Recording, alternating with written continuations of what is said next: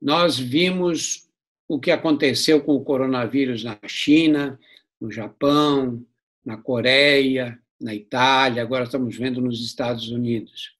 Não há experiência ainda com a disseminação do vírus num país com as desigualdades sociais das nossas. Fica fácil num país desenvolvido, com um sistema de proteção social que atende a todos. No Brasil não vai ser fácil. Eu acho que nós temos que imediatamente começar a distribuir cestas básicas nas periferias, nas favelas, para as populações mais vulneráveis.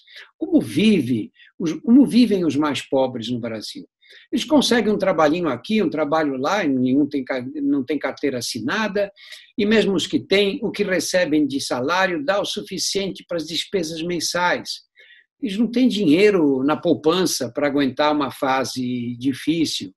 Eles normalmente não têm a dispensa cheia, eles vão comprando as coisas no mínimo necessário conforme as necessidades. Imagina essa gente, de repente, não ganha nem aquele pouquinho que ganhava antes. Não vai dar certo. Nós tínhamos que estar distribuindo cestas básicas para essas populações mais vulneráveis ontem já.